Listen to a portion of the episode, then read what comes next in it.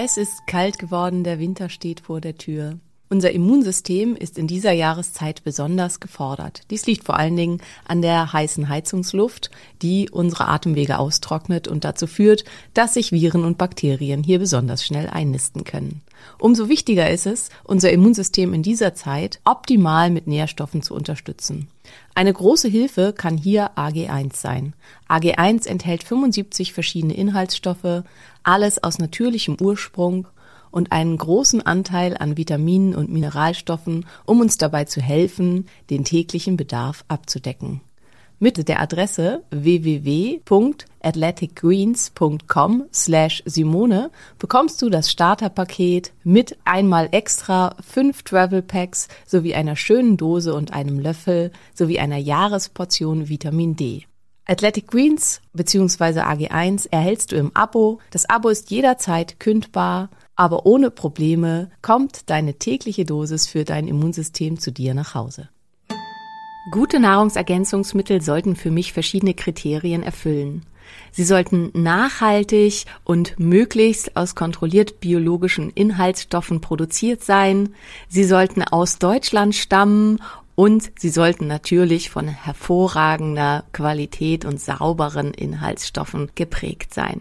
Hier kann ich euch alle Produkte von Naturtreu absolut ans Herz legen. Ihr bekommt hier Produkte wie zum Beispiel Nervenstärke, ein B-Vitaminkomplex mit aktivierten B-Vitaminen oder auch Blutkraft, ein Eisenkomplex kombiniert mit Fenchel, der weniger stark auf den Magen schlägt oder auch Flammengarde, die Zusammenstellung aus verschiedenen sekundären Pflanzenstoffen aus Weihrauch, Ingwer und Zimt, die dabei helfen können, Entzündungen vorzubeugen oder diese zu bekämpfen. Mit unserem Code Phoenix10 erhaltet ihr 10% auf alle Produkte von Naturtreu.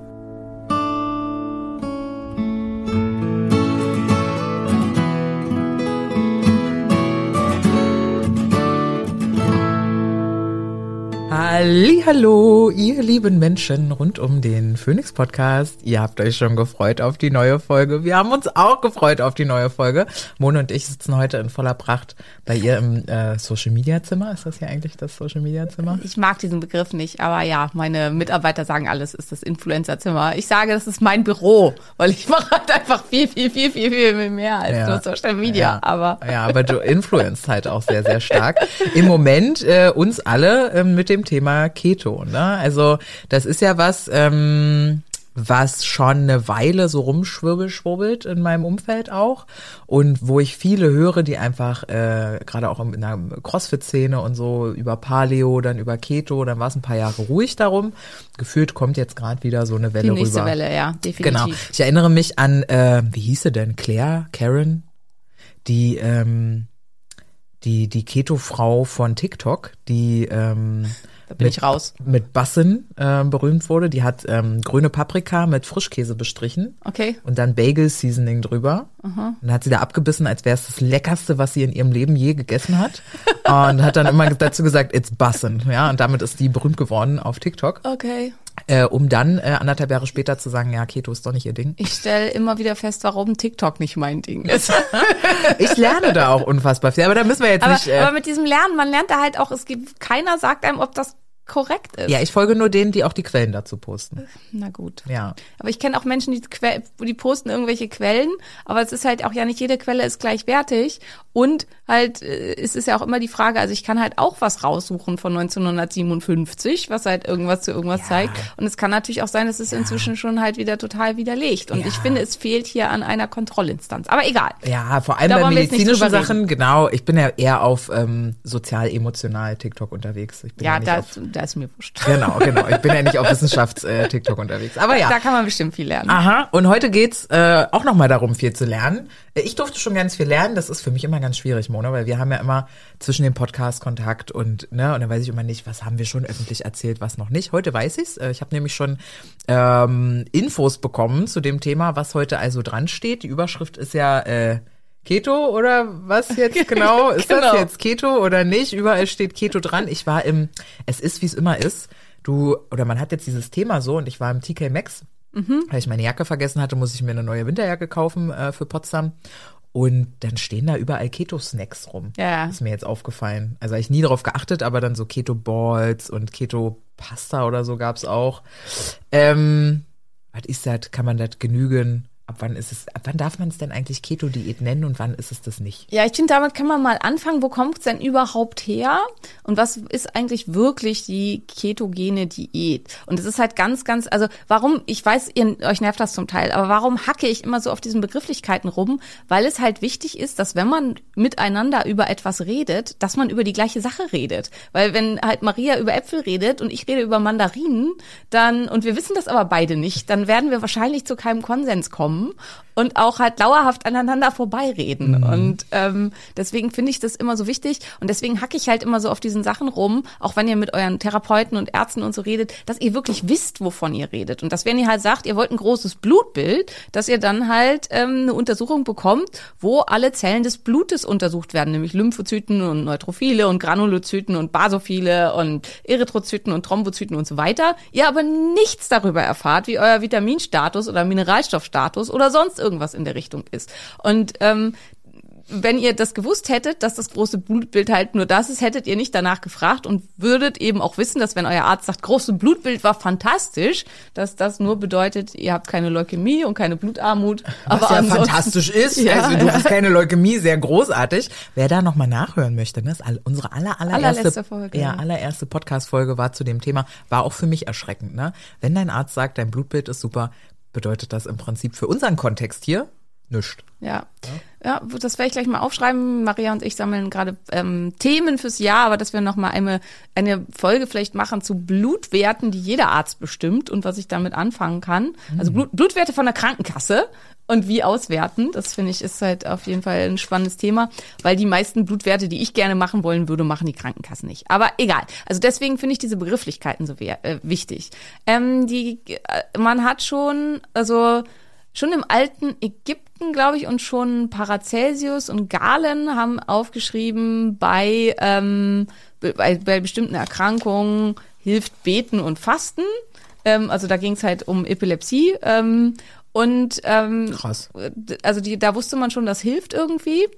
Und man hat dann in 1800 irgendwas, ähm, hat, hat ein erster Arzt angefangen, dass er Kinder mit Epilepsie auf Fastenkuren gesetzt hat. Und zwar aber richtig krass, muss man sagen, weil das sind dann ja wirklich kleine Zwerge, die halt auch nicht viel also vielleicht kein Übergewicht und nichts haben. Und das Ziel war immer bei diesen Fastenkuren, dass die halt mindestens zehn Prozent ihres Gewichts verlieren. Was echt, wenn ich an meinen kleinen Jonas denke oder so, dann schon echt ein sehr abgemagertes Bürschchen hinterlassen würde. Und die haben mindestens, mussten immer mindestens 14 Tage fasten und danach durften die dann halt wieder normal essen und dann wieder 14 Tage fasten. Und damals hat man schon festgestellt, dass man wirklich, also da gab es ja noch keine Medikamente und nix gegen Epilepsie, dass man damit einen Anteil von Kindern komplett anfallsfrei bekommen hat. Ähm, damals hat man auch noch die Forschung nicht so gut gemacht, aber tendenziell den gleichen Anteil, wie das heute bei diesen Ernährungsstudien in ähm, mit ketogener Ernährung auch ist, nämlich etwa 10 bis 15 Prozent. Und dass halt bei den äh, restlichen Kindern die Anfälle überwiegend deutlich besser wurden und bei einem kleinen Anteil hat es halt nicht gut funktioniert. So, und dann hat man äh, in der, weiter versucht rauszufinden, ähm, woran liegt denn das? Und ähm, es gab einen reichen Geschäftsmann, dessen Tochter mit dieser Ernährung massiv geholfen wurde. Tochter oder Sohn, das weiß ich gerade nicht mehr so genau. Aber Kind, sagen wir mal Kind, dessen mhm. Kind wurde mhm. massiv geholfen mit dieser Ernährung. Und der wollte dann, dass die rausfinden, was am Fasten macht das, dass das hilft und dass es den Leuten besser geht. Da drin waren sie nicht erfolgreich, aber es hat dazu geführt, dass die ähm, diese Sache sehr populär geworden ist. Also dass überhaupt weltweit oder zumindest europaweit damals immer mehr Ärzte davon erfahren haben, dass das überhaupt eine Therapie ist, mit der man Epilepsie therapieren kann. Und in der Folge dann, erst später, aber in der Folge dann, ähm, drauf gekommen ist, dass äh, es im Fasten eben in, äh, der Körper in den Ketonstoffwechsel wann, äh, äh, wechselt und sich dann eben von Ketonkörpern ernährt aus der Beta-Oxidation. Und das wahrscheinlich, das wusste man damals halt noch nicht, diese Ketonkörper ähm, entscheidend sind dafür gegen die Epilepsie vorzugehen oder dass sich da was verändert. Ähm, was super spannend in dem Zusammenhang ist, das war damals schon so, dass man festgestellt hat, wenn die Kinder das wirklich so ein, zwei Jahre durchziehen, also zwei tendenziell, dass sie danach, wenn sie das nicht mehr machen, quasi geheilt sind, dass die Epilepsie nicht wieder auftaucht. Crazy. Warum nur bei Kindern, bei Erwachsenen funktioniert? Da können wir noch zu kommen, hm, warum okay. nur bei Kindern. Es hm. funktioniert bei, aber schon mal Spoiler-Alarm, es funktioniert bei Erwachsenen genauso gut. Ähm, aber äh, warum das bei Erwachsenen nicht gemacht hat, äh, gemacht wird, nach wie vor wenig gemacht wird, hat verschiedenste Gründe. Ähm, der wesentliche ist aber, dass der Mensch faul ist und dass es hm. viel schwieriger ist, Erwachsenen, Erwachsene dazu zu zwingen, sich wirklich an mhm. was zu halten. Mhm. Also wenn du halt deine Caregiver sozusagen sich entscheiden, du sollst jetzt so essen und du hast selber keine Möglichkeit, an was reinzukommen. Oder du bist halt vielleicht auch noch ein Säugling und kriegst halt einfach nur das Fläschchen, das ist das halt das Allereinfachste. Dann ist es halt ganz einfach, dich auf eine bilanzierte Diät zu setzen und das einfach ist hier in Anführungszeichen zu sehen, weil es bleibt halt trotzdem super schwer. Aber es ist halt viel einfacher, einen Säugling quasi vom mhm. Schummeln abzuhalten als einen Erwachsenen. Mhm. Genau, und also und dann kam die da drauf, okay, das scheint, äh, also eine ketogene Ernährung funktioniert auch. Und dann hat man die ersten Ernährungsformen hier entwickelt. Zunächst mit einem, also man hat dann festgestellt, wenn man ganz viel Fett gibt, dann erzeugt man ein, äh, ein, eine Nachahmung eines Hungerzustandes im Körper.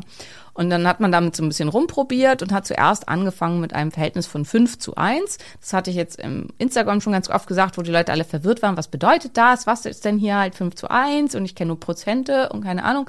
5 zu 1 bedeutet in jeder Mahlzeit, und das ist auch ganz, ganz wichtig bei Keto, dass es immer, also bei der echten medizinischen ketogenen Diät, wo wir sind hier wieder bei den Definitionen, dass es äh, pro Mahlzeit immer so sein muss. Also ich kann halt nicht sagen, okay, ich darf 15 Gramm Kohlenhydrate am Tag, also esse ich morgens eine kleine Portion Cerealien mit 15 Gramm Kohlenhydraten und den Rest des Tages esse ich nur Fett und dann haut das hin.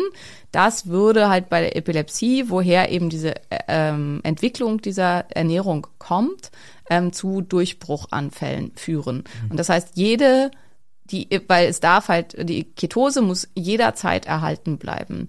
Ähm, das heißt, jede Mahlzeit muss dieses Verhältnis haben von 5 zu 1, beziehungsweise 4 zu 1, beziehungsweise 3 zu 1, wie auch immer.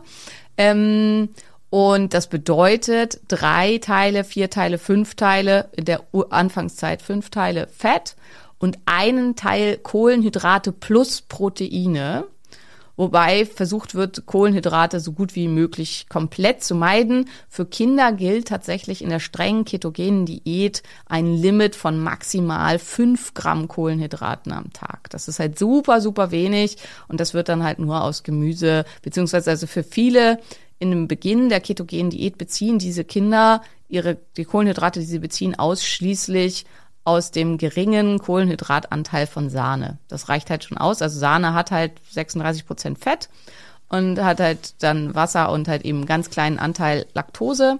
Und das sind die wenigen Kohlenhydrate, die diese Kinder überhaupt konsumieren und das war's. Also, also kriegen die dann immer Sahnesuppe oder was zu essen oder was ist das in Nee, da kann man total kreativ sein. Entweder die trinken die, also viele verdünnen das dann wirklich einfach mit Wasser und die trinken die Sahne einfach nur. Viele machen Eiscreme da draus, was mhm, halt ja, sich okay. total anbietet für mhm. Kinder.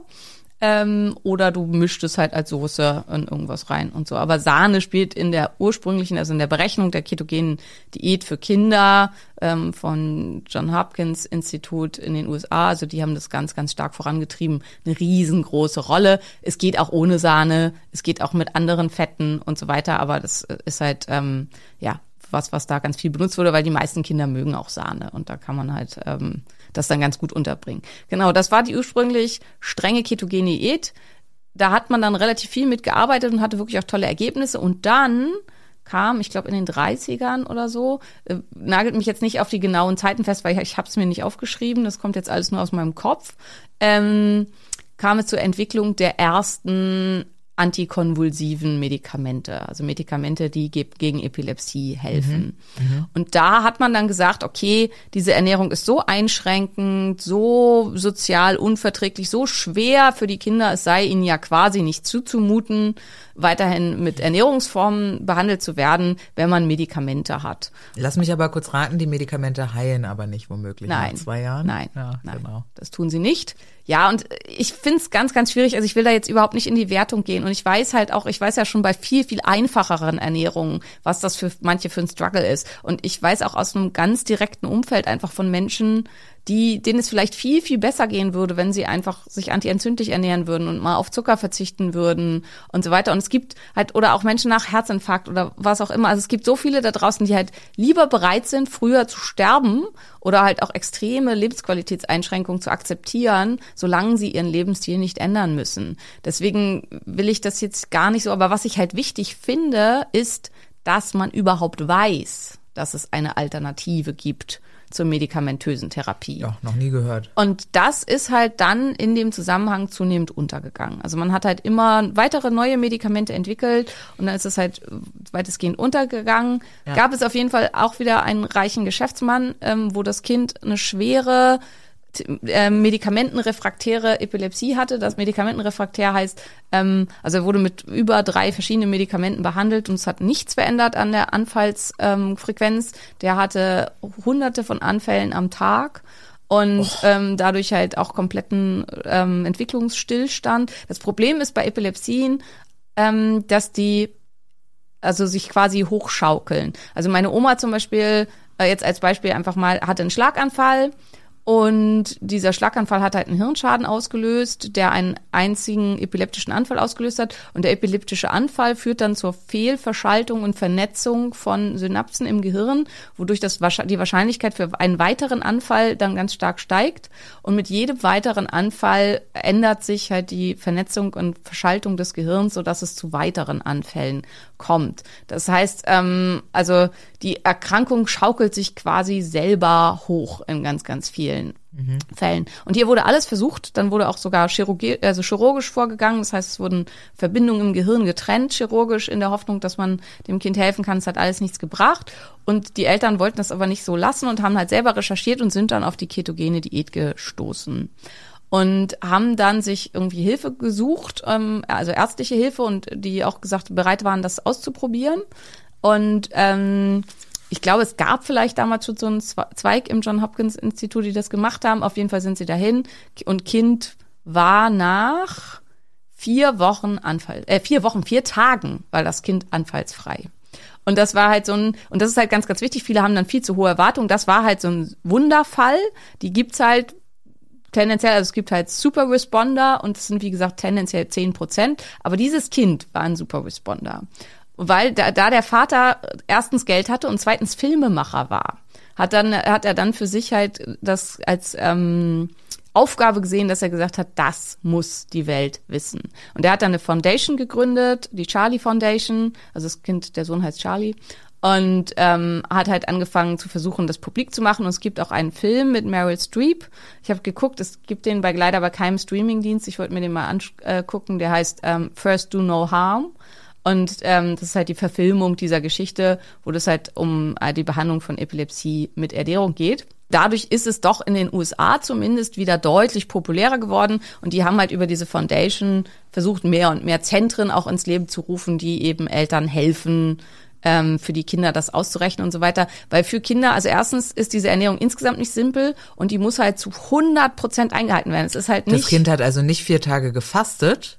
Doch, also Ach so. der hat erst, äh, das ist auch ganz, ganz wichtig, bei der strengen ketogenen Diät wird die ähm, wird mit einer Fastenphase eingeleitet. Mhm, okay. Also damals, der hat vier Tage gefastet und war dann anfallsfrei nach den vier Tagen und ist dann danach auf eine ketogene Diät umgestiegen, die er zwei Jahre lang gemacht hat. Dann haben sie die abgesetzt, dann hat er wieder so ein bisschen Anfälle und dann hat er, ähm, ich glaube, insgesamt die äh, Diät fünf Jahre durchgehalten, danach aber abgesetzt und der junge Mann ist inzwischen, ich glaube, der ist 26 oder so. Ähm, auf jeden Fall ist er seitdem ähm, bis auf ganz, ganz kleine Ausnahmen komplett anfallsfrei und musste nie wieder Medikamente nehmen. Irgendwas, wie gesagt, ein Wunderfall ist nicht bei jedem so, aber daher kommt die streng ketogene Diät und die muss halt zu hundertprozentig streng eingehalten werden, weil jeder Ausrutscher, und das können Kleinigkeiten sein wie, ich habe das Kind mit einer Sonnenmilch eingerieben, die Zuckerstoffe enthält, oder bei älteren Kindern und Teenagern, ich habe einen Lippenstift benutzt. Manche kennen das, also ich habe auch einige Lippenstifte, die süß schmecken, mhm. wenn man die auf den Lippen hat. Ich habe einen Lippenstift benutzt, der Zuckerablegerstoffe ähm, ähm, enthält und das kann einen Durchbruchsanfall auslösen. Und das ist halt, finde ich, so wichtig in diesen ganzen Diskussionen. Das ist die streng ketogene Diät, die für bestimmte Sachen Indikationen hat, wie eben, wie gesagt, für die Epilepsie oder eben auch, also es gibt bestimmte Erkrankungen, von denen wir wissen, dass sie da funktioniert, ähm, wie auch bei bestimmten Krebsarten. Und hier ist ganz, ganz wichtig, nicht jeder Krebs reagiert auf die streng ketogene Diät. Tendenziell ähm, Hirntumore und Tumore des Magen-Darm-Trakts. Aber für manche Tumore gibt's halt hier eben gute Daten, aber auch da, jede Ausnahme, jedes Geschummel kann halt eventuell dazu führen, dass es nicht wirkt. Und ähm, dann der Diabetes Typ 2 ist eine, äh, was, wo es eine erwiesene positive Einstellung, äh, Behandlung gibt durch die streng ketogene Ernährung. Ähm, jetzt muss ich mal kurz überlegen. Zur Gewichtsabnahme kann die streng ketogene Diät funktionieren und ähm, hilfreich sein. Und jetzt fehlt uns noch ein letzter Indikationspunkt. Ach so, Alzheimer-Erkrankung. Genau. Das sind die Erkrankungen. Und auch bei Alzheimer ähm, also bei Alzheimer ist noch die Indikation, wo es am ehesten, wenn man mal schummelt, jetzt nicht gleich eine Katastrophe auslöst, aber bei den meisten anderen Sachen oder bei Gewichtsabnahme und Typ 2 Diabetes auch. Aber tendenziell äh, jetzt bei Krebs und Epilepsie muss man sich eben 100 Prozent dran halten. Und deswegen ist es so wichtig, das zu unterscheiden, weil ich halt so ein Kind oder so so ein Keto-Snack nicht geben darf, weil der ist nämlich gar nicht wirklich Keto. Also der hat halt nicht dieses Verhältnis von 4 zu 1 und der hat halt meistens viel zu viel Kohlenhydrate und ähm, also es werden Keto ist inzwischen in den USA krass kommerzialisiert. Und es gibt halt, es gibt eigentlich nur die eine Keto-Diät, und das ist das, was ich jetzt gesagt habe, aber es gibt verschiedene ketogene Ernährungen. Und ich finde es halt wichtig, die auseinander zu dröseln, damit wir über die gleichen Sachen reden. Weil wenn mir halt, wenn ich sage, ketogene Diät führt immer eigentlich zu Veränderungen an den Blutfetten, ähm, und mir dann jemand schreibt, ja, aber das macht die Blutfette sogar besser. Das stimmt nicht, weil ich rede über die ketogene Diät und Sie vielleicht über Low Carb High Fat mit einem Verhältnis von 1 zu 1 und das ist nicht das Gleiche. Und deswegen ist es halt ganz, ganz wichtig, dass man guckt, rede ich über Äpfel oder, oder über Birnen und ähm, das nicht komplett miteinander vergleicht. Genau. So, Ausflug jetzt, in die Richtung. Jetzt habe ich 20 Minuten geredet. Nee, jetzt darfst nee, du. hast du gar nicht. Ich habe fünf Minuten Einleitung gemacht. Äh, nee, ich würde jetzt gerne noch mal ansetzen an, ich brauche das jetzt handfester, ja? Also die Keto... E, Ke, bap, bap, bap. Alter, Charlo redet 15 Minuten nicht und dann funktioniert es auch gar nicht mehr. äh, die ketogene Diät, von der du sprichst, ja, die ist jede Mahlzeit ähm, 15 Prozent. Also am einfachsten ist die, also die ähm, äh, Diättherapeuten, die das machen, rechnen wirklich in Gramm. Mhm. Das heißt, jede Mahlzeit hat ähm, in Gramm 4 zu 1 Fett zu Kohlenhydrate plus Protein. Wobei eben, also die rechnet man da zusammen, aber es sollten halt nach Möglichkeit, also und insgesamt über den Tag bei Kindern 5 Gramm Kohlenhydrate, bei Erwachsenen 10 Gramm Kohlenhydrate. Ähm, und das heißt, Kohlenhydrate sind halt am Tag. Kohlenhydrate das heißt, bei sind zwei Mahlzeiten halt 5 Gramm pro Mahlzeit. Bei Erwachsenen. Genau. Ja, ja. Und dann darf ich eigentlich nur noch äh, dann ist ja auch, also die, ich, sorry, ich spring gerade selber total in den Gedanken, weil was ich so sehe auf Social Media ist ganz viel, äh, die, die essen dann 700 Gramm Steak am Tag. Ja, das ist keine ketogene Diät. Also das ist, weil das ist ja super viel Protein. Also die äh, ketogene Diät wird meistens versucht zu berechnen auf 0,7 Gramm Protein pro Kilogramm Körpergewicht, also noch unterhalb der Empfehlungen der Deutschen Gesellschaft für Ernährung und insgesamt, weil man es halt sonst nicht hinkriegt.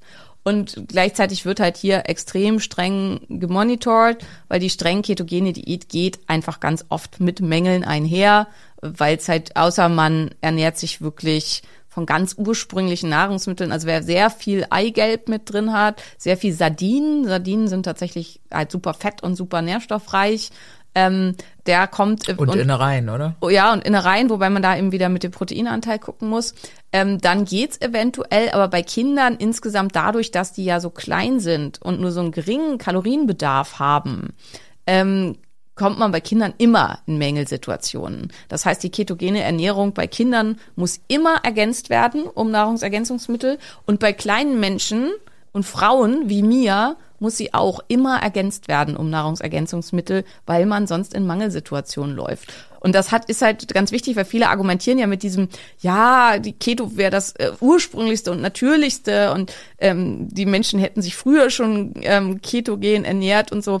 Und wenn man dabei von der streng ketogenen Diät spricht, ist halt ganz klar, es kann nicht stimmen. Weil, ähm, also in der Anfangszeit der ketogenen Ernährung gab es tatsächlich Todesfälle von Mängelkardiomyopathien, also wo die Kinder so schwere Mängel entwickelt haben, dass sie dann eine Kardiomyopathie entwickelt haben und gestorben sind, ähm, wodurch man halt inzwischen weiß, also deswegen wird auch die, das ist auch ganz wichtig in diesem Zusammenhang, die Durchführung der streng ketogenen Diät ohne ärztliche Betreuung und ohne diätetische Betreuung ist absolut nicht empfohlen. Also es ist was, was man, also für einen Erwachsenen vielleicht, aber für ein Kind auf gar keinen Fall. Also es ist halt was, was immer ähm, betreut werden sollte. Und deswegen war es auch nie mein Anliegen, mich dauerhaft so zu ernähren, sondern was ich A ausprobieren wollte, ist, wie funktioniert das, den Fastenübergang damit zu machen und sich dann langsam reinzuarbeiten in wieder eine bessere Glukosetoleranz, weil das halte ich für absolut sinnvoll und ich experimentiere halt gern an mir selber, um dann vielleicht für andere ein schönes Programm zur Verfügung stellen zu können.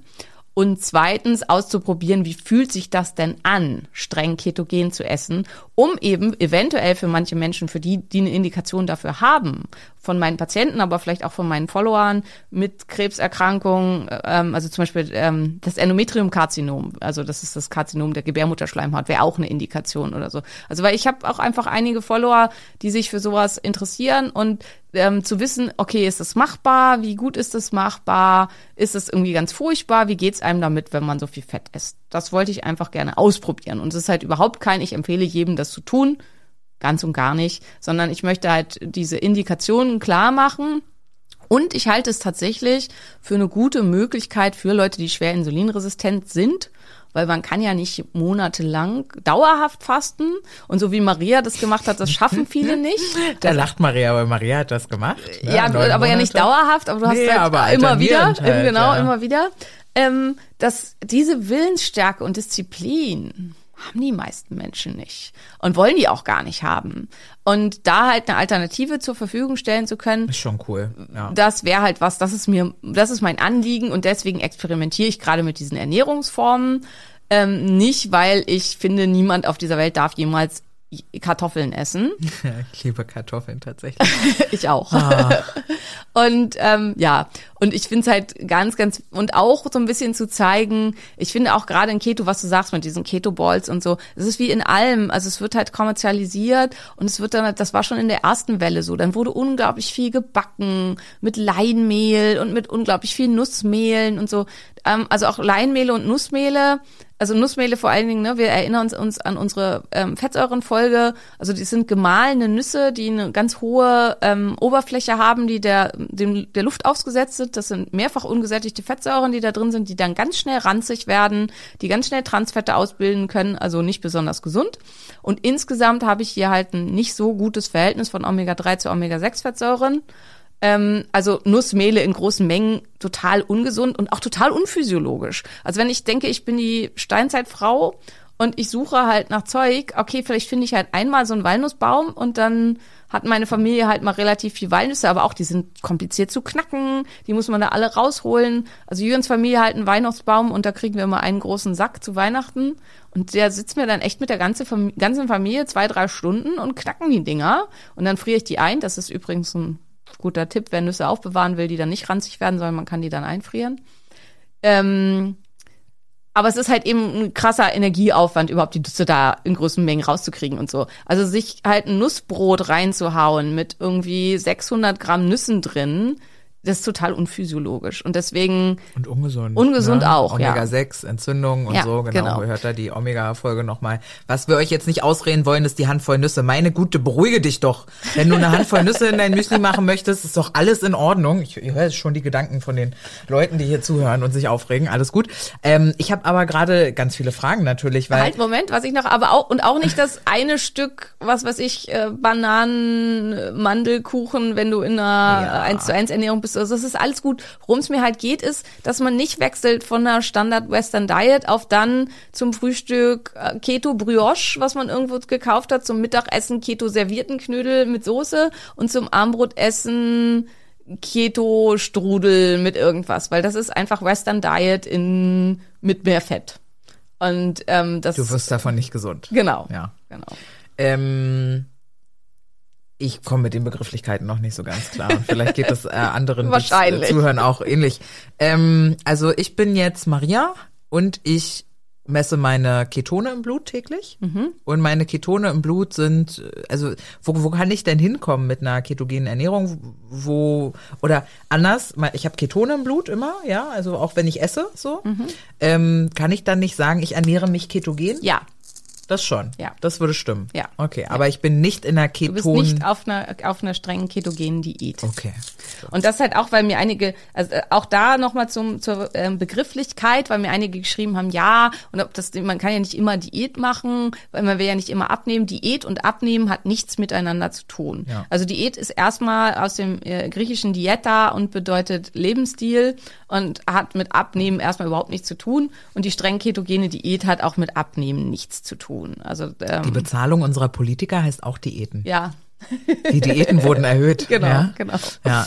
Ja, also das ist da auch ganz wichtig. Genau. Und ähm, also was wir grob unterscheiden ist, als die streng ketogene Diät. Hiermit wird versucht, einen Ketoge äh, Ketonkörperspiegel zu erreichen von irgendwo zwischen 2,5 und 3,5. Aber Mhm. was viel wichtiger ist, wir versuchen einen bestimmten äh, Glu äh, Glucose-Ketonkörperindex zu erreichen. Und das ist das ist das, was ich in meinen Stories gepostet hatte während des Fastens. Das ist der entscheidende Marker, den man jetzt nimmt, wie tief man in Ketose sein sollte für bestimmte Behandlungssachen. Dieser GKI. Genau, Ja. dieser GKI, den der Ketomojo auch mit ausmisst. Und der sollte bei solchen Sachen zwischen eins und zwei sein. Und dafür muss ich dann eben schon sehr streng unterwegs sein. Je höher, desto besser wahrscheinlich. Je höher, je niedriger, desto besser. Also wenn der, so. wenn du, also ich war ja in diese, als ich Ketonkörper von 7,1 hatte, am Ende meiner Fastenphase war ich, ja- hatte ich nur noch ein GKI von 0,3. Ah, ah. Und das ist dann halt schon okay. ganz, ganz, ganz tiefe therapeutische Ketose.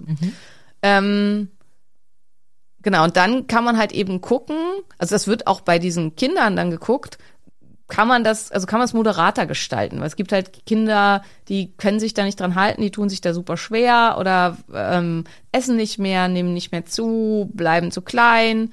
Ähm, und dann guckt man halt, okay, können wir das verändern? Und dann geht man vielleicht auf ein Verhältnis von 3 zu 1. Und ähm, das ist dann die modifizierte ketogene Diät.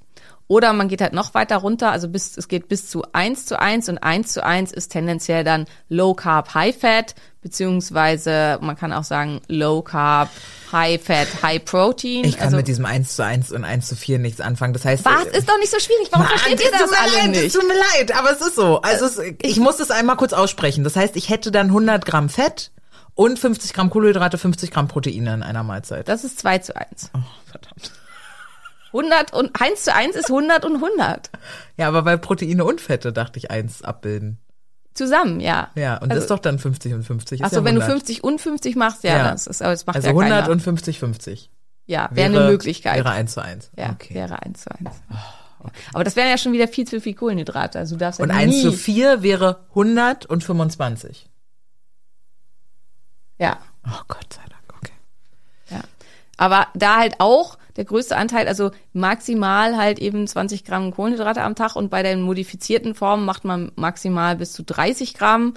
Eventuell bei manchen gehen sogar auch, wer extrem viel Sport macht und extrem viel Kohlenhydrate andersweitig verbrennt, da geht manchmal auch noch ein bisschen höher. Aber für Frauen und Kinder und so geht's eigentlich, wenn man ketogen bleiben will, gehen nie mehr als 30 Gramm Kohlenhydrate am Tag. Das heißt, damit limitiert sich halt die Menge an Kohlenhydraten zusätzlich. Das heißt, das meiste, was man zusätzlich nimmt in diesem Eins-Verhältnis, ist Protein. Okay, verstehe. Ja. Also Kohlenhydrate rechnet man eigentlich raus und dann bleibt halt so grünes Gemüse und sowas. Und das ist halt auch das Problem, wenn man in der Zitierung von irgendwelchen Studien und so weiter, man muss halt genau gucken, worum ging es hier. Und das ist halt auch, ist zum Beispiel für die kanzerogenen Erkrankungen, also für Krebserkrankungen, die Studien, die dabei gemacht wurden, sind fast alle, also wenn es ums Endometriumkarzinom geht, ums Kolonkarzinom, um vor allen Dingen Hirntumore und so, mit einer streng ketogenen Ernährung. Nicht mit Low Carb High Fat, nicht mit eins zu eins. Und das darf man halt nicht immer alles in einen Topf schmeißen, weil wenn ich jetzt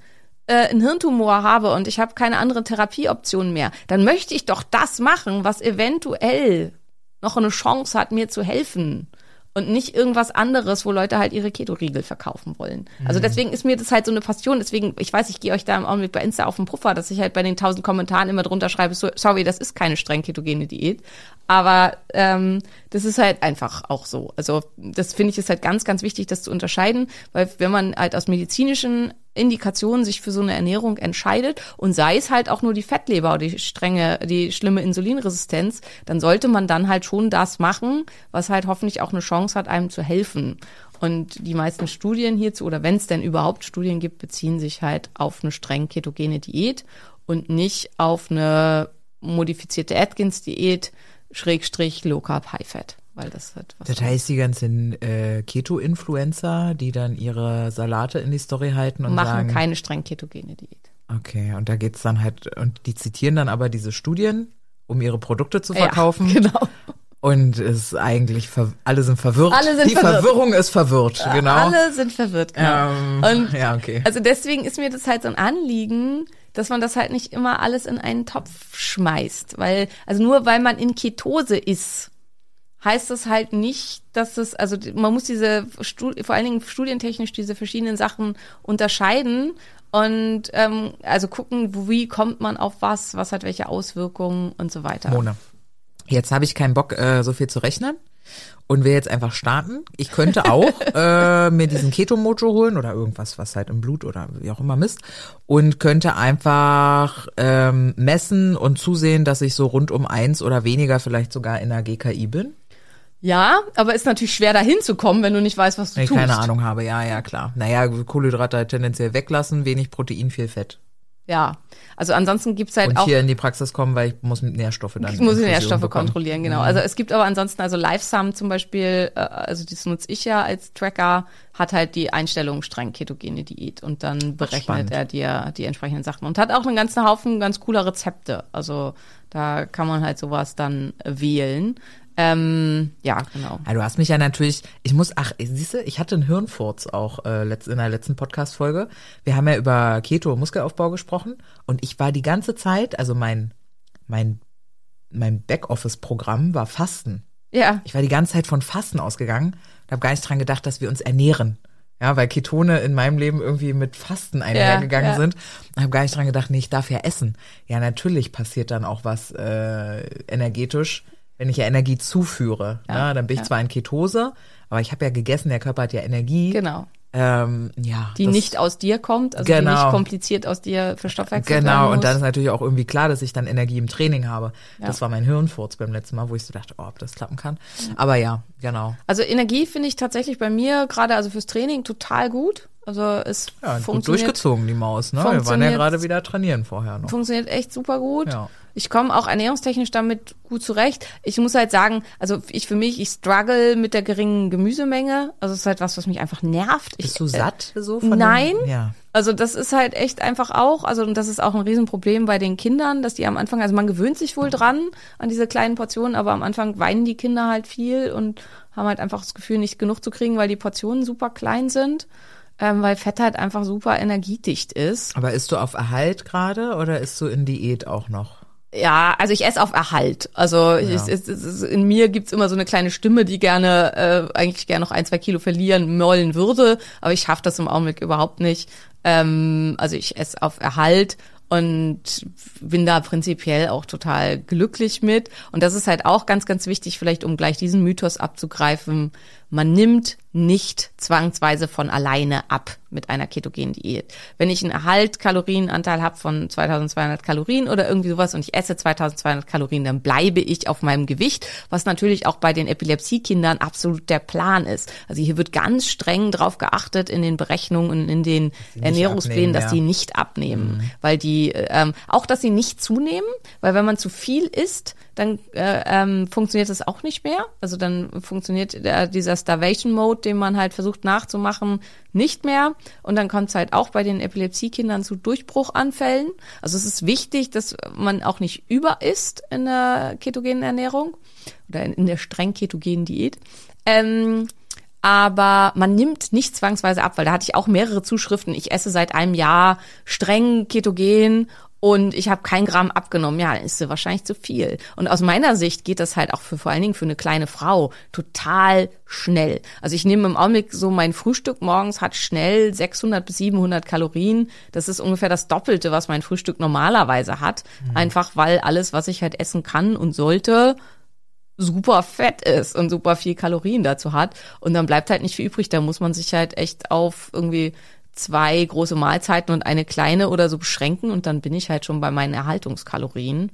Ähm, also die Zaubermethode, um von alleine abzunehmen, ist es ziemlich sicher nicht. Was man halt bedenken muss, ist, es gibt halt, also gerade wenn man sehr, sehr viel Übergewicht hat, dadurch, dass die ketogene Ernährung halt super hilft bei Insulinresistenz, die nach und nach zu vermindern, ähm, können wir gleich nochmal kurz klären. Gleichzeitig kommt es ja zu einer physiologischen Glukoseintoleranz, dass das nicht das gleiche ist wie Insulinresistenz, weil mhm. das ist auch eine ganz viele Verwirrung. Mhm. Ähm, dadurch kann es halt sein, dass der Körper erkennt, wenn jemand viel zu dick ist, ja, derjenige ist ja viel zu dick und Ketonkörper sind insgesamt halt appetithemmend, ähm, vermindern zunehmend den, also den Appetit und wenn der Körper eben gleichzeitig, wenn dann die Leptinsensitivität wiederhergestellt wird, die Insulinsensitivität zunehmend wiederhergestellt wird, dann kann es eben sein, dass der Körper erkennt, okay, wir sind viel zu fett, wir essen jetzt mal weniger. Und das sind halt die, die dann von alleine in Anführungsstrichen mit der ketogenen Diät abnehmen. Das liegt aber nicht daran, weil man ketogen 5000 Kalorien essen kann und plötzlich krass viel höheren Grundumsatz hat. Das wurde alles vor zehn Jahren, wurde ganz viel so ein Zeug erzählt. Ja, ähm,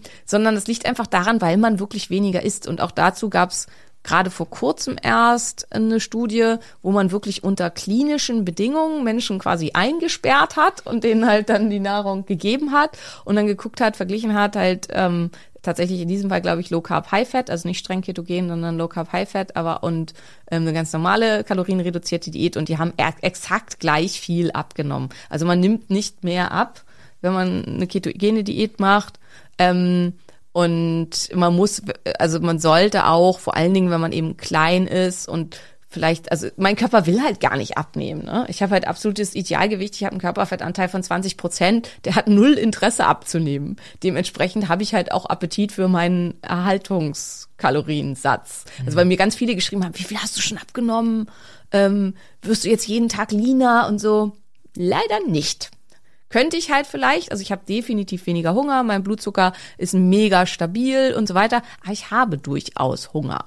Und also ich könnte mich natürlich disziplinieren und beherrschen, will ich aber im Augenblick gar nicht. ja auch äh, Stress, treibst ja auch Sport und also es ist ja, da, da muss man dann, finde ich, auch mal von diesem, also was ich jetzt mitnehme ist, wenn du nicht gerade eine hochgradig medizinisch relevante Diagnose hast, wie so ein Karzinom ja. und so, dann ist die streng ketogene Diät eigentlich Bullshit, wenn du schlank und gesund sein willst. Ja. Ja. Kann man schon so zusammenfassen. Einfach aufgrund der Nährstoffmenge, die auftreten können. Genau, und der oft auch wirklich dann völlig, also in etwa 20 Prozent der Fälle, aber völlig desaströse Blutfettwerte, die sich da dann einstellen. Also es gibt halt bestimmte genetische Veränderungen, die dann zu schlechten Blutfetten führen und so weiter. Und auch hier ist es halt ganz, ganz wichtig, dass man unterscheidet zwischen der streng ketogenen Diät, die wirklich halt das macht, und der ähm, 1 zu 1 Low Carb, High Fat, Low Glykämischer Index oder wie auch immer man das nennt, ähm, Ernährung, die tatsächlich oft zu Verbesserungen der Blutfette führt. Und das ist halt ganz wichtig, das auch zu unterscheiden. Auch das wird gerne beides in einen Topf geschmissen. Und da kann ich auch nichts machen, wenn ich äh, super qualitativ hochwertiges Fett äh, zu mir nehme und so. Wahrscheinlich schon. Also es gibt ja so, so ein paar äh, Forscher, die halt da dann auch viel an sich selber rum experimentieren. Und also zum Beispiel Peter Attia hat halt lange Ketogen gegessen, auch wirklich streng Ketogen und hat dann halt, aber der macht ja auch super viel Sport, super durchtrainiert und der hat dann halt eine Zeit lang wirklich einen halben Liter Olivenöl am Tag zu sich genommen und hat damit, weil der hat halt oh. einen Kalorienbedarf von so 5000, 5500 oh. Kalorien, aber so sieht dann halt diese Ernährung aus äh. und die ist dann halt wirklich auch einfach eklig. Also das ist halt ganz schwer, das unterzubringen und da muss man dann schon extrem sich dem verschrieben haben, um das zu machen und ja, das geht sicherlich, aber es macht halt dann keine Freude mehr. Und all das, also diese ganzen Keto-Cookies, Keto-Riegel, Keto-Gebacken-Zeug, das ist alles raus bei so einer Ernährung. Also weil das hat alles kein gutes Fettsäurenverhältnis und ähm, geht dann halt nicht. Und das, was irgendwie vielleicht in Keto noch lecker ist, wie irgendwie höherer Anteil Sahne oder Butter oder so, ist halt dann auch tendenziell nicht so günstig. Und ähm, ja, also deswegen kann man machen. Es gibt Indikationen, aber das ist halt dann auch was für eine streng medizinische Indikation, wo man dann zeitgleich tatsächlich die Blutfette medikamentös behandelt. Ähm, und das wäre dann halt eben, wenn man ja eine Epilepsie behandelten Tumor, irgendwie sowas. Mhm. Genau. Okay. Das heißt, zusammenfassend könnte man sagen, für Otto und Brigitte Normalverbraucher zu Hause ist schon ist in Ketose sein auf jeden Fall eine gute Idee. Vielleicht auch mal Fasten ab und an eine gute Idee. Aber grundsätzlich sich eher so, weil was ich mich auch gefragt habe, Ballaststoffe sind doch auch total wichtig für den Darm. Ja, total. Also, also das ist auch was, was halt auf der Strecke bleibt. Es geht ja nicht genau, es geht ja nicht nur um irgendwie ja. Blutfette und Ketone, sondern es gibt ja noch so weit wie andere Organe ja. im Körper. Ich, ihr wisst, ich habe nicht viel Ahnung von Medizin, ne? Aber es gibt ja da noch so ein paar Sachen. Ja.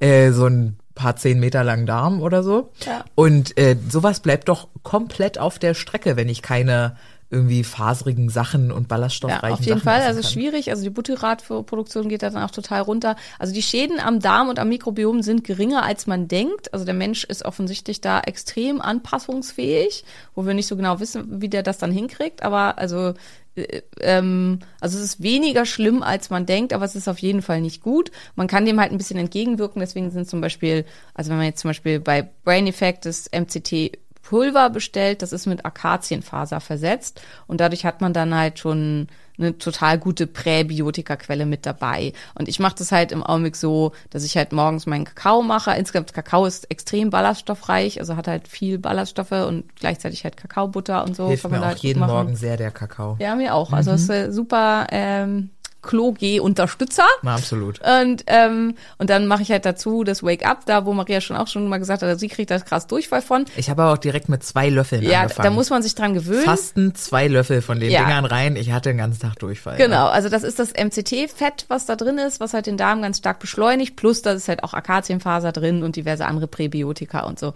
Und also man kann was machen, dass der Darm halt Präbiotika technisch ganz gut versorgt ist, auch unter einer streng ketogenen Diät. Aber prinzipiell fehlt einem also absolut genau richtigen Punkt gebracht, die äh, Ballaststoffe. Und deswegen sollte man halt gucken, wenn man sich dauerhaft ketogen ernähren möchte, mit einem Verhältnis von vielleicht eins zu eins oder so und halt einfach möchte, dass man moderat ab und zu, auch nicht immer, in Ketose ist, dann sollte man halt gucken, dass man seine Kohlenhydrate fast nur aus faserigem Gemüse kriegt, also gerne aus rohem grünen Blattgemüse und sowas. Was ich auch total gerne mag, ist Fenchel, ähm, ja, ihr habt für mich, ich esse ganz viel Zucchinis, weil die einfach nach gar nichts schmecken und sich überall einbauen lassen. Ich bin gerade süchtig nach, ähm, also Chicorea ja, sowieso. Chicorea, genau. Aber krass jetzt, ach, Feldsalat. Ja, den finde ich auch großartig, mm. genau. Also diese ganzen Sachen, daraus seine Carbs überwiegend beziehen und dann halt einen recht hohen Proteinanteil und den Rest dann Fett.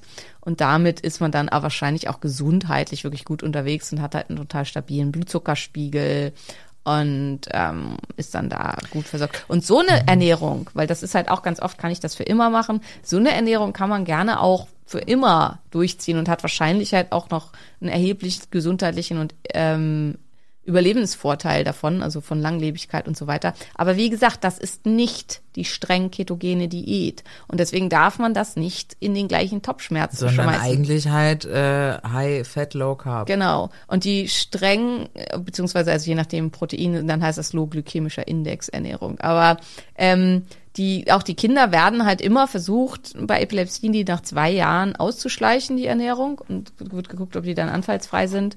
Und wenn das halt funktioniert, dann lässt man die hinterher weg. Und das finde ich ist aber der ganz spannende Teil. Ketonkörper scheinen heilend aufs Gehirn zu wirken. Und das ist halt auch einer der Gründe, warum ich das gerade mache. Wir haben ja einfach einen ganz großen Anteil gerade an Menschen, die Post-Covid oder auch Post-Vac Probleme mit dem Gehirn haben. Also sei es durch ständige Müdigkeit, sei es durch Denkstörungen, neurologische Störungen, die persistieren, ähm, Erschöpfung, Müdigkeit und so weiter, ähm, wo es halt immer mehr auch Forschung gibt, dass es wirklich strukturellen Hirnschaden auch mit verursachen kann.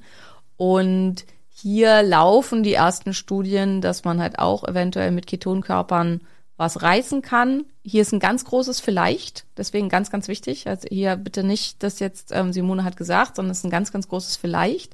Aber was wir halt wissen, ist, dass Ketonkörper super, super helfen können nach traumatischen Hirnverletzungen, also eine Gehirnerschütterung oder irgendwas, dass das Gehirn halt wieder komplett verheilt.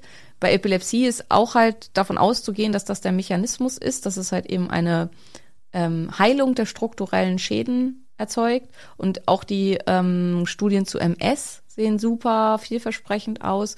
Also Ketonkörper und Alzheimer, wie gesagt, macht da auch ganz, ganz viel. Parkinson? Parkinson auch, genau. Ähm, Ketonkörper machen was im Gehirn, dass das Gehirn besser regeneriert und sich besser erholen kann.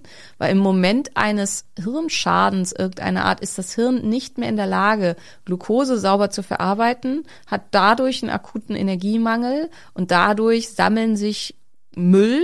Ich, das ist jetzt alles hier ganz Unwissenschaftlich, aber, unwissenschaftlich, ja, danke, aber trotzdem brauchen wir so. Ja. Ähm, da sammelt sich dann halt zunehmend Müll quasi im Gehirn an und wird nicht sauber abtransportiert in Form von bestimmten Plugs und es bilden sich auch bestimmte Filamente aus, die halt quasi auch die Neuronen stören und ihre Feuerung stören. Und Ketonkörper stellen eine alternative Energiequelle dar fürs Gehirn, die das Gehirn in dieser Situation dann benutzen kann, um sich zu regenerieren und zu reparieren. Das ist im Augenblick die Arbeitshypothese hierzu. Ganz, ganz wichtig. Da wird gerade krass viel dran geforscht. Äh, durch vielleicht Big Pharma, vielleicht auch einfach Faulheit des Menschen, haben wir das die letzten 50, 60 Jahre vernachlässigt, obwohl wir da schon ganz viel drüber wussten.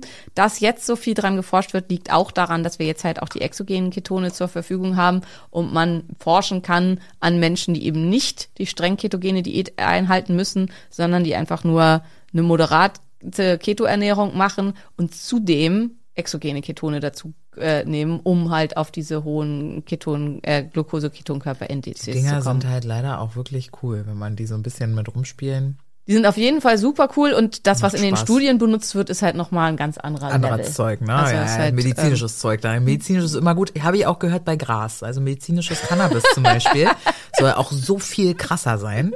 Ähm, aber gut. Ist halt auch, ist dann rein und keine Ahnung. Ja, also da ja. bin ich raus, aber da habe ich keine Ahnung von. Ja. Aber bei Ketonkörpern kann ich sagen, also das ist halt äh, nochmal einfach viel, viel wirksamer. Und man ist halt da auch am Forschen. Es gibt D-Formen, es gibt L-Formen, welche wirken besser aufs Gehirn als andere und so weiter. Also ganz viel Forschung gerade in dem Bereich. Aber für all die Verzweifelten halt da draußen, die vielleicht mit Long Covid, mit Postvac oder irgendwas in der Richtung zu tun haben, würde ich halt sagen, bevor man halt äh, gar nicht mehr weiß, was man tun kann, also definitiv ein Versuch wert.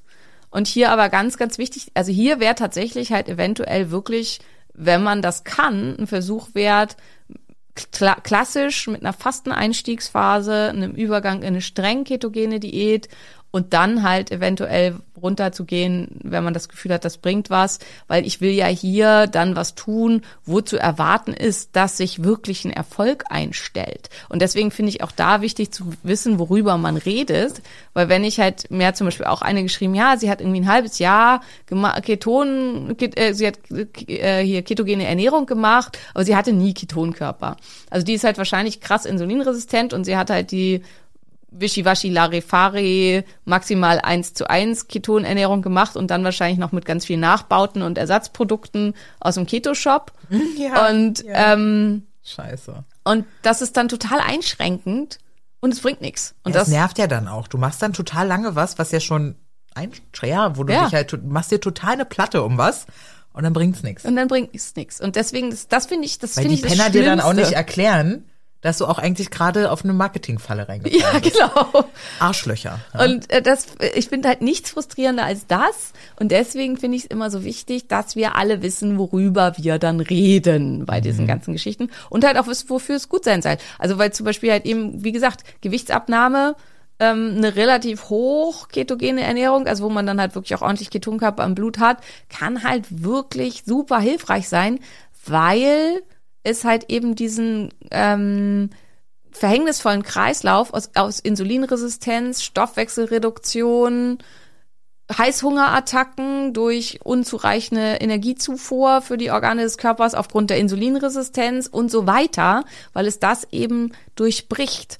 Und ähm, da kann es halt eben super, super hilfreich sein. Aber auch hier, es muss halt passen und also ich bin auch, also nicht umsonst machen alle Kliniken, also alle, ketogenen Kliniken, jetzt halt hier auch, die machen ja alle nur Epilepsie, aber trotzdem fangen die immer, mit, also nicht alle, aber fast alle mit einer Fastenphase an. Und das ist halt auch, wer fängt denn mit einer Fastenphase an? Also ein äh, Influencer, dem ich folge, die ich witzig finde, der wollte auch gerade Keto machen und hat halt irgendwie dann auch halt nicht mit einer Fastenphase angefangen und auch die ganze Ernährung, alles ganz furchtbar und hat halt nach 18 Tagen abgebrochen, weil es ihm total schlecht ging.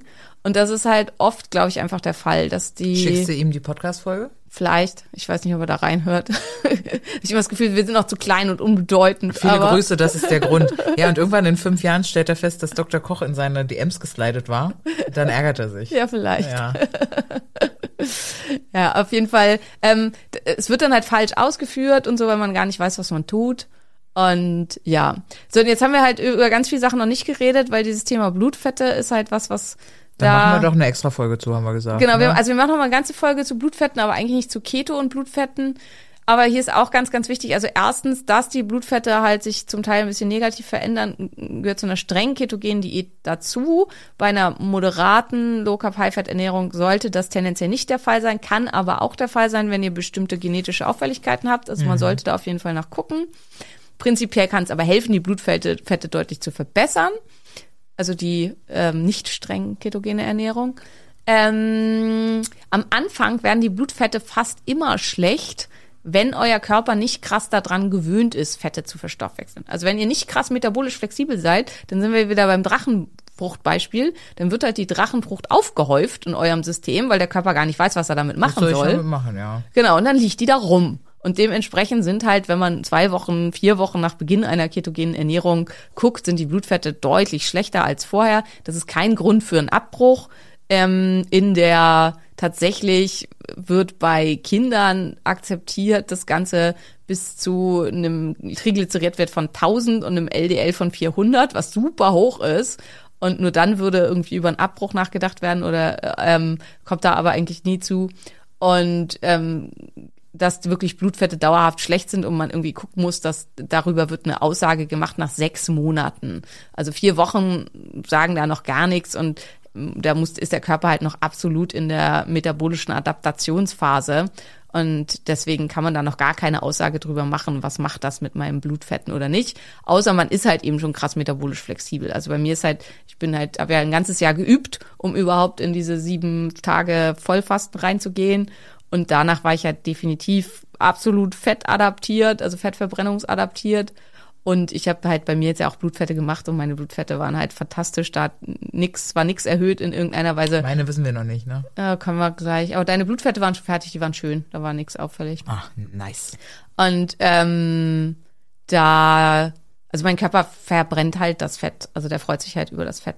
Und ich habe auch tatsächlich da echt das Gefühl, also ich habe im Augenblick gar nicht das Gefühl von einem körperlichen Energiemangel. Also das finde ich, das ist das, was mich am meisten beeindruckt hat auch, weil ich halt aus meinen vorherigen Keto-Phasen das immer kannte, dass ich mich körperlich, mhm. also geistig war ich auch da schon, also in der letzten, ne, die davor waren ja alle völlig katastrophal, aber in der letzten war ich geistig auch absolut on point und war alles super, aber körperlich hatte ich das Gefühl so, ah, fehlt irgendwie der Brennstoff. Das habe ich diesmal gar nicht. Also ich habe wirklich diesmal das Gefühl, also mein Puls geht jetzt auch wieder ganz normal. Das war ja im Fasten nicht mehr so, aber einfach weil da dann halt, äh, ja, wie Maria gesagt hat, ich habe ja nichts zu mir genommen und jetzt kommt der Brennstoff ja schon von extern und jetzt geht mein Puls halt auch wieder easy auf 160 und ich schwitze auch wieder ganz normal und ähm, alles super da. Genau. Also es gibt noch so viel spannende Themen, finde ich, in Bezug auf das, weil die, warum glänzt die auch, die ketogene Ernährung im Abnehmen? Weil man keine Muskelmasse verliert. Also es gibt keine andere Ernährung, die so muskelfreundlich ist. muskelfreundlich ist, genau, mhm. die so gut die Muskelmasse erhält ähm, wie eine ketogene Ernährung. Und wer aufgepasst hat, ich sage jetzt hier nicht streng ketogene Diät, sondern ketogene Ernährung, weil da sind nämlich tatsächlich Studien an Sportlern und an den letztes Mal schon angesprochenen Kampftauchern und so weiter, die mit einem hohen Proteinanteil ernährt werden. Und ähm, das ist halt dann nochmal wieder was anderes. Also da muss man halt auch gucken. Die haben muss ich mal meine Zahlen angucken, ob ich das zumindest hinkriege. das kriegst du, also das wäre was, was bei dir gut möglich wäre, was du machen könntest. Und hier nimmt man dann aber auch einen höheren Kohlenhydratanteil, weil ähm, ansonsten in der Verstoffwechslung der Proteine Glykogenese. da wird der Gluconeogenese gemacht wird, genau, und dafür müssen Kohlenhydrate zur Verfügung stellen und damit der Körper sich die nicht aus dem Muskelfett, äh, aus dem Muskelgewebe besorgt, muss man dann einen höheren Kohlenhydratanteil zur Verfügung stellen. Aber hier ist halt auch schwierig, wie hoch denn, weil diese Studien wurden halt alle an Männern gemacht und alle auch an muskulösen, großen Männern. Und deswegen haben wir zu Frauen da echt überhaupt keine Daten. Deswegen finde ich das noch ein bisschen schwierig, also da für sich das zu finden, was gut funktioniert. Da ist halt immer ein wichtiges, also ein wichtiges Zeichen, hier wieder, dass der Körper das macht und da eine ungünstige Richtung geht, ist Stress. Und da kann ich halt wieder gucken, was macht mein Ruhepuls, was macht meine Herzratenvariabilität, wenn ich ein Tool habe, was das messen kann und vor allem, wie ist mein Schlaf. Und wenn ich das Gefühl habe, ich bin insgesamt krass mehr gestresst als sonst, dann ähm, kann das ein Anzeichen dafür sein, dass meine Carbmenge nicht hoch genug ist und mein Körper halt Stresshormone produzieren muss, um in die Gluconeogenese zu gehen. Und das will ich ja nicht, weil das heißt dann wieder Muskelmasseverlust. Okay. Also grundsätzlich ist es, wie es immer ist. Pauschalaussagen, riesen Red Flag. Ja, Keto ist die Lösung. Ja, ist sie nicht. Kommt Genau. drauf an. Nicht für alle, für manche schon. Nach zwei Jahren anfallsfrei, krass. Ja, aber eben wie gesagt, nur bei 10 Prozent, ne, ist halt auch immer Ja, wichtig. aber für die 10 Für die Prozent, die, 10%? sagen, Keto war die Lösung. Keto hat Definitiv. mein Leben gerettet. Ne? Ja, Deswegen ist eben Fall. immer die Quelle zu prüfen. die Quelle der Aussage. Ähm, ich habe super viel mitgenommen in der Folge. Fühlst du gerade noch ein Thema, wo du sagst, das würde ich jetzt gerne kurz noch in anderthalb Minuten hier reindrücken? Ähm, ganz kurz vielleicht noch zur streng ketogenen Diät. Die streng ketogene Diät macht fast immer Zyklusstörungen bis hin zur Infertilität. Und das ist halt auch, also bei Frauen, das ist halt auch einer der wichtigen Gründe, warum das dauerhaft nicht empfehlenswert ist, außer aus strengen medizinischen Indikationen. Wie zum Beispiel Wie Epilepsie zum Beispiel oder Epilepsie Karzinom oder Krebs oder wie auch ja, immer. ja. Genau. Okay. Ja, gut. Und warum ist es so? Das hatten wir, glaube ich, in den Fastenfolgen, weil halt eben LH, also luteinisierendes Hormon, total in den Keller geht, wenn kein Insulin im System ist. Und dadurch halt eben dann ähm, es zu einer hypothalamischen Amenorrhoe kommt. Das ist auch total krass, ne? Angenommen, du hast ein PCOS oder also ein PCO Ja. und in, bist Insulinresistenz, eben dann auch in den Eierstöcken ja wahrscheinlich. Und dann fängst du an mit streng ketogener Diät, damit du das in den Griff kriegst und bist aber erstmal auch dadurch nochmal Ja. geschädigt, ne? Also wenn man dann nicht die Zusammenhänge weiß oder die behandelnde Person die Zusammenhänge nicht kennt, kommt man ja auch schnell auf die Idee, ja, siehst Tut du, funktioniert, genau, funktioniert ja, gar nicht hier der Mist. Ähm, da zu wissen, das ist ganz normal. Und wenn du damit dann wieder aufhörst und die Insulinresistenz durchbrochen ist und so, dass dann der Zyklus, also bei mir läuft der ja auch äh, wieder Ja. rund, aber Ja, ist total wichtig. Und das, das hatte ich in einem Interview neulich gesagt. Ähm, also ich habe jetzt, ähm, also äh, Lisa hat mir im Trainingsplan jetzt eingebaut Brustwirbelsäulenrotation. Und ich finde der Brustwirbelsäule echt steif. Ähm, und nach dem ersten Mal, dass ich diese Übung mitgemacht habe in meinem Trainingsplan, hatte ich am nächsten Tag unfassbare Schmerzen. Also im ganzen Schultergürtelbereich, im Halswirbelsäulenbereich. Ähm, Daniel war gerade zu Besuch, hat sich das auch angeguckt, hat gesagt, naja, es ist einfach eine ungewohnte Bewegung gewesen, ist nichts Schlimmes, hm, kann so bleiben. So, die meisten Menschen, denen das passiert wäre, hätten halt gesagt, tut mir nicht gut, mache ich nie wieder. Und äh, aber tatsächlich war es halt, tut mir super gut, weil ich da halt so steif bin und das nie gemacht habe, sollte ich ganz oft machen. Und ich muss halt damit leben, dass ich halt jetzt einmal, tatsächlich zwei, drei, viermal Schmerzen danach habe, weil es halt für mich eine super ungewohnte Bewegung ist, die für mich aber total wichtig ist, um meine Wirbelsäule beweglich und stabil und gut zu halten. Und leider haben halt eben bei ganz vielen Sachen, das ist wie beim Fasten, dass halt die meisten, die halt 24 Stunden fasten und es geht ihnen da beschissen, halt sagen, Fasten ist nichts für mich, tut mir nicht gut, mache ich nie wieder. Oder genauso halt auch, wie du sagst, also PCOS ist tatsächlich halt auch eine Indikation, wo man halt mit ähm, ketogenen Ernährungsformen und eventuell auch mit Kurzphasen, Kurzphasen wohlgemerkt, einer streng ketogenen Ernährung ordentlich weiterkommen kann. Ähm, aber wenn man dann halt merkt, okay, vorher hatte ich halt, was weiß ich, alle 40 Tage meine Mens, jetzt habe ich sie gar nicht mehr. Man halt, tut mir überhaupt nicht gut, mache ich nie wieder. Und das ist halt einfach ein Fehlschluss, der bei ganz vielen Sachen gemacht wird. Ähm, die, ja, dass wenn einem was, wenn man sich mit was nicht wohlfühlt und es einem körperlich damit nicht gut geht, dass es zwangsweise bedeutet, dass der Körper das nicht will. Es, äh, aber unser Körper ist halt einfach, neue Sachen will der nie. Und äh, sehr starke Umstellung will er schon mal gar nicht und kann darauf halt einfach auch mit sehr viel Unwohlsein reagieren. Und, ja. Ja. gut, äh, gut, das nochmal zusammenzufassen. An der Stelle da nochmal drauf reinzugehen. Ja, So, ihr Lieben, das war's erstmal. Also schickt uns, Schrägstrich Maria, aber gerne auch uns, gerne noch Anregungen, auch ob ihr irgendwie mehr, ob ihr Bock habt auf das Thema, weil es ist ja schon sehr speziell. Aber ich finde es halt wichtig, irgendwie da so diese, es ist ein cooles Tool im Köcher. Also auch so für so Kleinigkeiten. Also jetzt ganz kurze Anekdote noch, dann halte ich auch die Klappe. Aber zum Beispiel, ähm, also Kinder, die Fußball spielen. Ähm, also es gibt eine Studie aus 2017, dass Fußballspielende Kinder mit 16 eine deutlich schlechtere kognitive Leistung haben als ihre vorher mit gleichem Intelligenzquotienten und so weiter in die Studie eingeschleusten Kammer, äh, äh, Altersgenossen. Äh, ich glaube, Studie wurde lief irgendwie über vier oder fünf Jahre. Das macht mir Angst, weil mein Sohn spielt Fußball, passioniert und begeistert und gut und er ist Stürmer. Gleichzeitig hat man aber rausgefunden, wenn man halt NFL, also das sind dann Sachen aus der NFL und so, also wenn man ähm, Menschen, also die solche Sportarten machen, vor und nach dem Sport exogene Ketone gibt oder die auf einer ketogenen Ernährung sind, dass es dann viel, viel weniger zu diesen Hirnveränderungen kommt. krass. Und das sind halt so Sachen, wo ich halt jetzt überlege, okay, kann ich meinem Sohn die exogenen Ketone schmackhaft machen?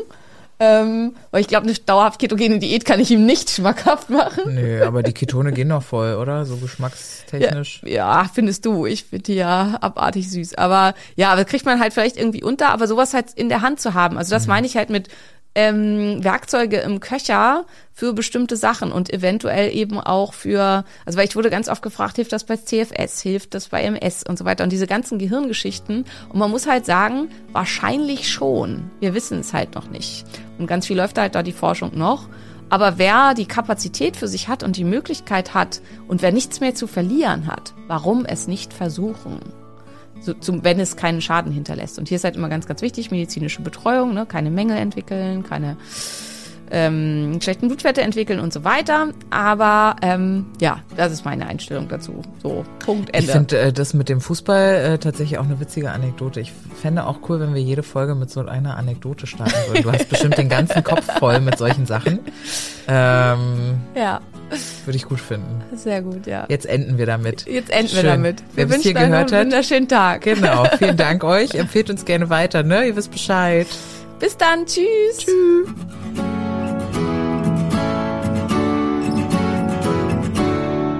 Das war der Phoenix Podcast. Vielen Dank, dass du zugehört hast und ich hoffe, du bist auch nächste Woche wieder mit dabei.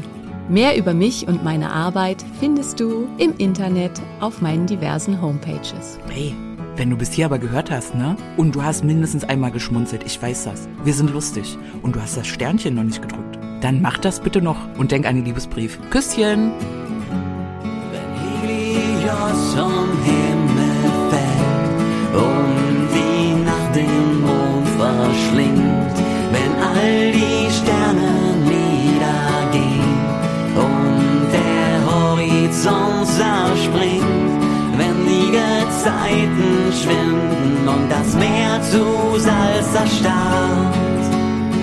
der letzte Tag naht. Ein Funke, eine Glut, das Feuer, ein Inferno, Lichterloh, im Dunkeln lächst das Ungeheuer. Der Tod, das Nichts, das Nirgendwo, erhebe dich, erring den Sieg. Tod geglaubt und aus der Asche spreiz deine Schwingen und flieg.